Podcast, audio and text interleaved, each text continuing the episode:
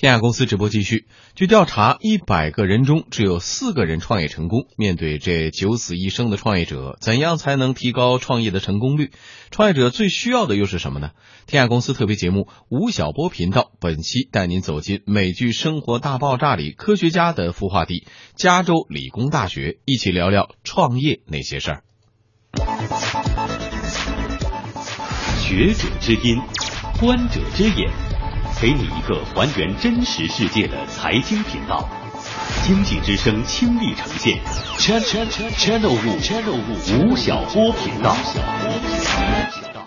呃，年初自从总理提出来说大众创业万众创新以后，创业这个热潮啊，在中国持续不断的推高。那么不久前呢，有关部门又提出来说，呃，在校的大学生可以休学创业。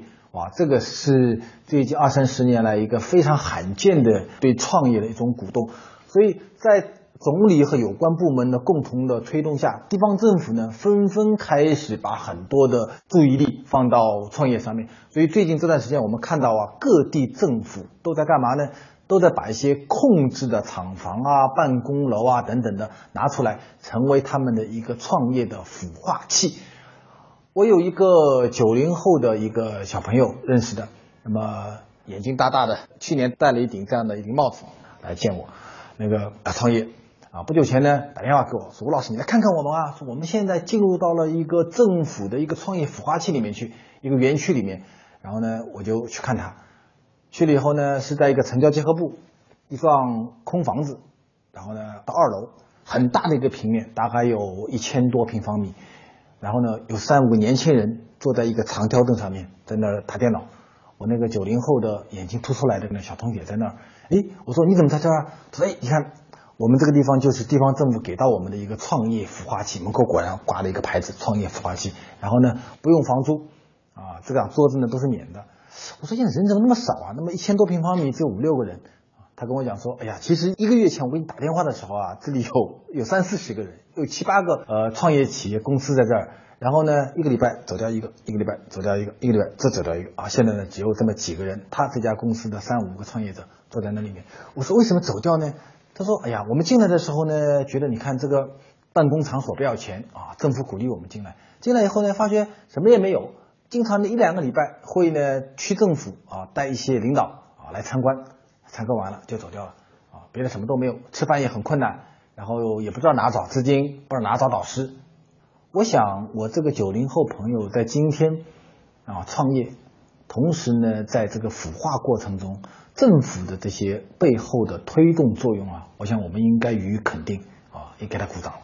但是，怎么能够帮助一个创业者进行孵化，其实在今天是一个特别大的问题。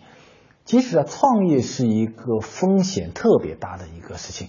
团中央在两三年前曾经做过一个调研，他说中国大学毕业生啊，毕业了之后三年内，就你毕业了以后，你开始创业，这三年内的所有的创业者，他的成功的比例是多少呢？是百分之四，也就是说一百个大学毕业生创业，有九十六个人是创业失败的。所以怎么能够帮助创业者能够完成他的孵化，做好这样的创业扶持工作？其实，在今天。对大家来讲是一个特别陌生的事情，但呢，也是一个特别有意思的事情。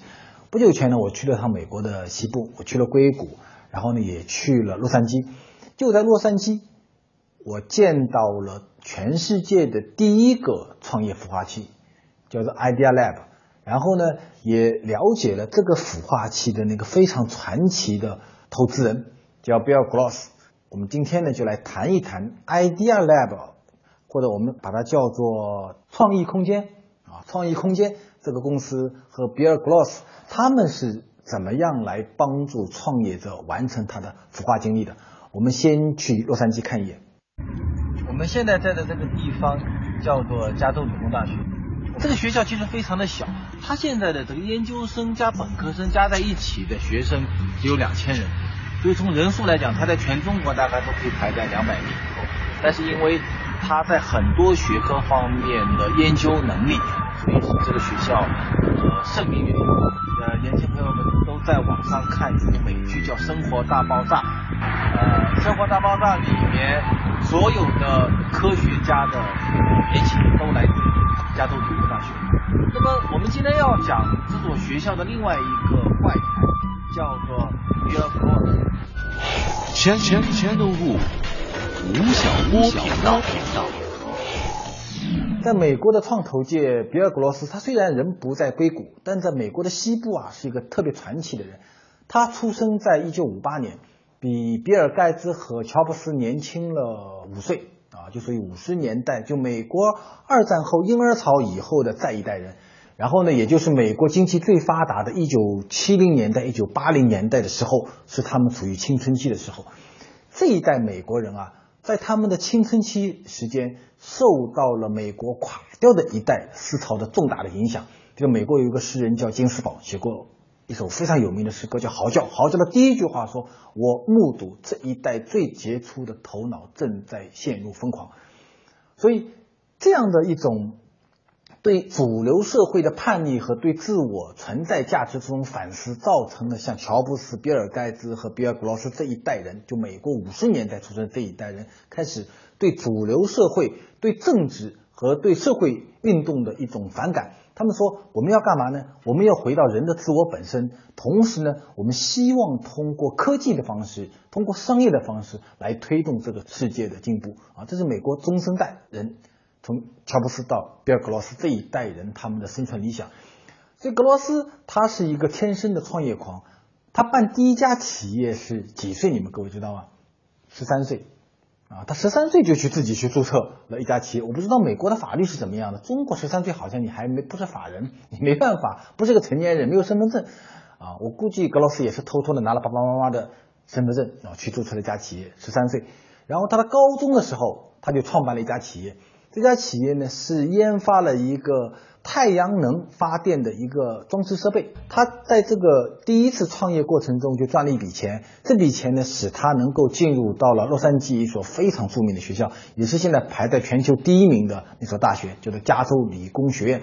他在大学期间又继续创业，然后呢做了一个跟扬声器，就那个音响扬声器有关的一个装置设备的研发。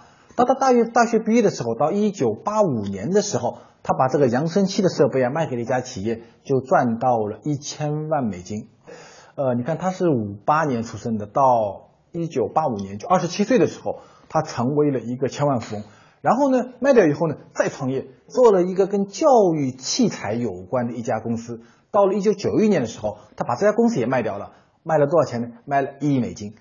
所以他在不到四十岁的时候成为了一个亿万富翁啊，在美国西部非常的有名。当他成为亿万富翁的时候，他就在想一件事，说：“哎，你看，我是一个十三岁开始创业的人，连续的创业，连续的创业成功。所以说，我有没有可能把我的这些创业的基因能够拷贝给更多的年轻人？”所以他在一九九六年的时候继续创业。这一次他干了一件非常厉害的事情，就是。创办了全世界的第一个创业孵化器，叫做 Idea Lab，在洛杉矶的一个市。交通银行提醒您关注央广财经评论。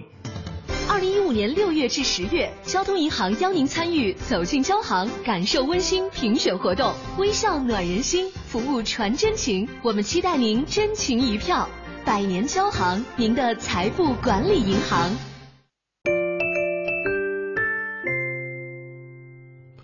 听众朋友，这里是经济之声天下公司，请继续收听吴晓波频道，一起聊聊创业那些事儿。学者之音，观者之眼，给你一个还原真实世界的财经频道。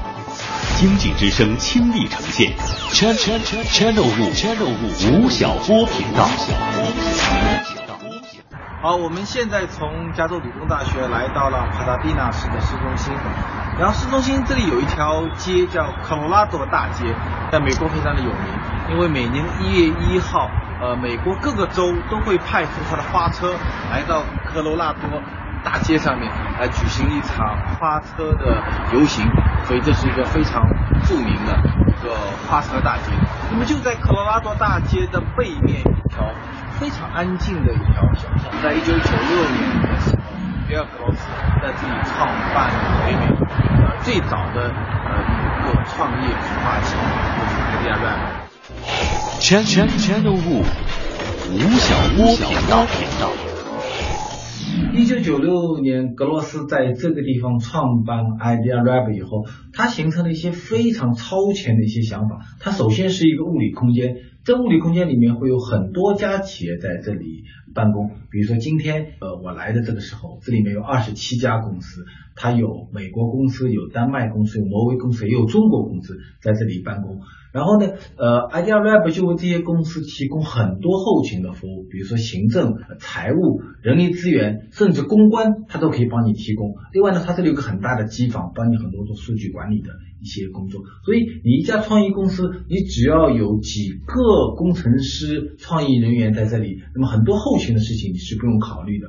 那么这里呢，一家公司它的区间很小，有的地方只有四到五张桌子，有的地方是三张桌子左右。那么这一张桌子，它的租金是在六百美金一个月左右。其实跟如果你在一个 office 里面、办公室里面做一家公司，你肯定要配置很多很多的后勤人员，甚至你还要配置一个门卫、一个前台等等。那在这里的话，你全部都不需要。你看，连公关、连财务这些都能够帮你提供掉。那它的在物理空间上面，它还提供了，比如说很，我刚才看到有咖啡呃机房。对，不是咖啡机房，是专门的咖啡的这么一个休闲场所。它还有一个呃让你发泄的一个地方啊，就是有很多呃掐人啊，可以打人啊这些地方。那么这样呢，它就造成了一个呃具有交叉学科性的这样的一个创业的一个空间。那么这些里面的公司，它呃有很多不同的学科啊，比如说我们今天看到的，它有做 3D 打印的。有做呃云计算的，有为纽约时报专门做呃客户端优化的啊等等等等这样的一些公司，他们形成了一个互相脑力激荡和知识交融的这样的一个空间，这是 Idea Lab 的第一个创新之处。那么这是物理层面的一个创新。第二个创新呢，是在一九九六年的时候，格罗斯用他的名望。在北美呢就开始募集呃风险投资基金，他第一期就募了二点五亿美金啊，那么这笔钱就可以投资他所愿意投资的一些小公司。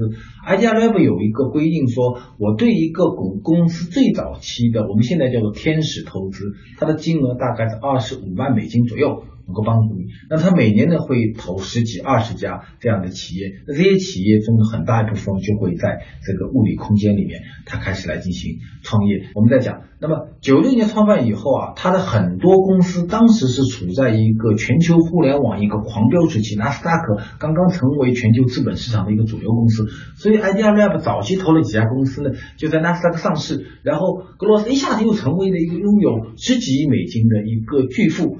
但是到了二零零零年初的时候，曾经有过一个呃纳斯达克大泡沫的一个破灭期，所以就在几乎在一夜之间啊，Idea Web 的市值缩水了百分之七十五，所以当时他还遭到了很多人的投诉和起诉，说哎你是不是一个骗子？然后说你应该把 Idea Web 的这些这些桌子啊、电脑全部应该卖掉，你就该把这个公司清算掉，你这个模式不行啊。所以他遭到过很大的质疑，但是格罗斯一直坚持下来，一直到今天。所以这家 Idea Lab 已经到今年已经十九周年了。那么他现在在这里办公的有二十七家企业。那么格罗斯呢，他拥有一百二十多家。公司，也就是说，在二十年里面，他投资了一百二十多家公司，拥有他们的股份，所以他是一个在创投界一个非常传奇的一个人物。然后，Idea Lab 他还会呃不定期的举办一些叫 Idea Day，就是呃创意日啊，他把他所拥有的这些新的创意，然后呢，把这些年轻人聚集起来，又请全球的很多呃风险投资人来到现场。进行创业者和投资人之间的一个呃见面的一个活动。那么它这个模式出来以后啊，在全球遭到了很大的关注，特别是在最过去的十年里面，大家都非常关注 Idea Web 的这样的创新模式。在二零零九年的时候，李开复在北京呢创办了一个机构，叫做创新工厂啊，大家都知道。那么创新工厂的很多的它的基础模型。就来自于 Idea Lab，来自于格罗斯。千千千的物，吴晓波频道。今年十二月起，南航开通广州至基督城航线，由波音七八七直飞，每周三班直飞新西兰南岛，带你领略浩瀚星海，邂逅最纯净的自然景观。详情请咨询九五五三九中国南方航空。五粮特区升华特区品味，五粮醇畅享美好生活，绵柔健壮，幸福共享。五粮液股份公司优质出品。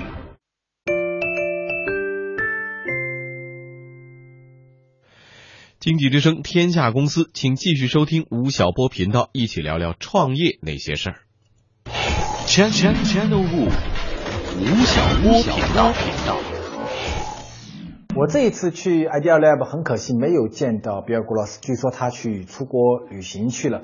然后呢，创意空间的几个管理人员接待了我，向我介绍了 Idea Lab 的具体的运营的一种状况。我去的时候啊。这个我看到的平面里面，它现在有二十七家企业，然后呢有很多都是具有前沿性的一些企业，比如说他们做搜索优化的，做 3D 打印的，里面有两家 3D 打印公司在北美现在非常的有名，刚刚完成了第一轮的 A 轮的一个融资啊，还有一些比如做智能硬件的啊等等等等的这些公司，然后有二十七家。今天的 Idea Lab 已经。不太像十几年前一样的是一个大家疯狂呃模仿和追逐的一个孵化器啊，你看上去它已经非常的平凡，是你进去看到的那个景象，也是我们日常都能够感受到的那个景象。但是它是一个二十年前的北美的一个成功的创业者开始探索的一种模式。所以今天我们一方面。看到的是中国国内的这样的一个创业的热潮，同时呢，我们又看到了在这个创业的热潮，在全中国有现在我估计应该有数以万计的孵化器里面的数以几十万计的年轻创业者，那么怎么能够帮助他们完成创业的最早期的那个最艰难的那个六个月、十二个月、十八个月，这是所有的中国创业孵化者都在讨论的问题。我们说创业者需要什么东西呢？我觉得缺两个东西：第一，缺钱；第二呢，缺导师。资金缺乏对年轻的创业者来讲，其实是个挺大的一个问题。呃，根据有关部门的一个调查数据，中国现在的民营企业里面啊，有百分之六十的民营企业从来没有从银行中贷到过一分钱。然后呢，我认识中国很多商业银行和股份制银行的这些高管，他们都跟我很苦恼的跟我讲说：“哎，苏老师，你看这个从中央开始到地方政府，每天在说什么呢？说要扶持小微企业，扶持创业者。但是小微企业和创业者在银行眼里看来是一个几乎没有信用的人。我凭什么贷款给你？你没有资产负债表，也没有不动产，也没有设备啊，也没有盈利，我凭什么贷款给你？”所以，对很多银行来讲，支持小微企业、支持创业者是一个雷声大雨点小的一件事情。所以，怎么能够让这些金融机构帮助到我们这些创业者？创业者怎么能够拿到金融机构和或者第三方金融平台的资金，实现创业的第一步启动？其实是一个挺重要的问题。哎，现在我们最近这段时间看到有一个景象蛮有意思的，就是一些。从互联网出身的这些平台，他们开始用互联网金融的理念，用大数据的方式来帮助创业者能够获取他们创业起步的那个十万、二十万、三十万、五十万的一个资金。不久前呢，我接触了宜兴下面的一个产品，它叫做宜人贷啊，是一个专门专注于白领和创业者的一个平台公司。他们可以给那些白领，或者说给一些创业者。呃，从十万到四十万左右的一些资金，那我就问他们说，那你们跟银行有什么区别呢？为什么银行不能借钱，你们敢于借呢？哎，其实这就是互联网金融和传统银行的一个最大的区别。我想，如果有越来越多的互联网的金融平台，有越来越多的像宜人贷这样的产品，能够帮助到我们的创业者。那么，在某种意义上呢，创业者的启动资金问题很可能就会得到解决。那这个这种，我觉得贷款模式其实也需要得到政府、得到有关部门的进一步的一个支持。第二，缺什么呢？缺导师。去年啊，熟悉吴晓波频道的观众朋友们都知道有一件事情，我们去年干了一件事儿，我们推出了一个叫“八九零创业公益金”。啊，我拿出了我的一百万的版税，帮助全国的十个创业者能够帮助他们来进行创业。然后这个工作已经进行了大半年了，在这大半年中啊，我们会发觉一个景象：第一，创业者缺钱，缺不缺钱呢？缺钱，需要一些呃机构来帮助他们呢。但同时，他们还缺什么呢？他们缺经验。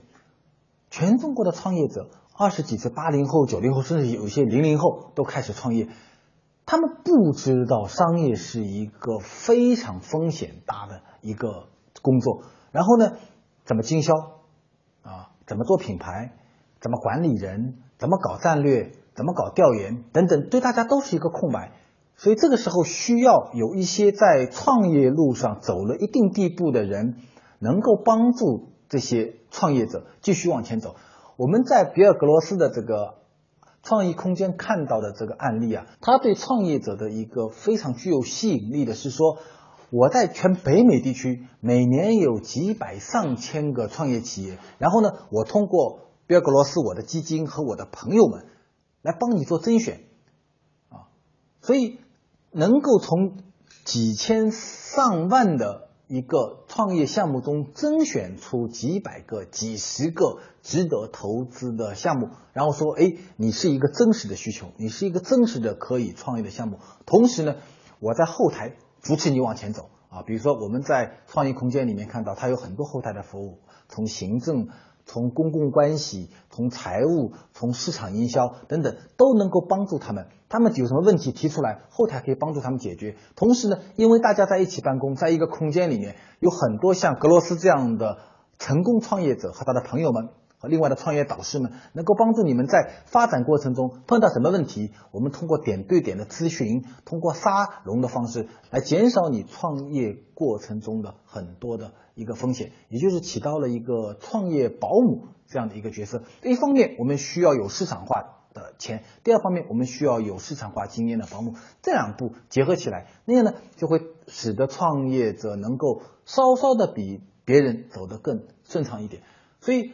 我又回想到我不久前去看的这个九零后的朋友，想起那个非常空旷的一千多平方米的房子里面的三五个孤独的创业者，我就在想说，今天我们的政府其实是已经开始觉悟到创业是这个国家生产力进步的重要因素，政府已愿意拿出各种各样的资源，甚至愿意拿出像这一个写字楼啊，像一个办公楼啊这样免费无偿给到我们创业者这样的一个福利。其实我们。能够给到的东西，看到的是很多物理层面的东西，同时我们需要什么呢？我们需要软性的东西，资金支持是软性的，经验支持是软性的，优惠政策是软性的。所以，创业者的进步需要全社会一直来扶持他，能够稳健的往前走。所以，在一个大创业时代，如何能够有效的孵化一个创业者？是我们大家都要认真去思考和实践的一件事情。我们也祝所有的中国的每年有两百五十万的创业者，每一个人都能够在大家的帮助下扶上马，送一程。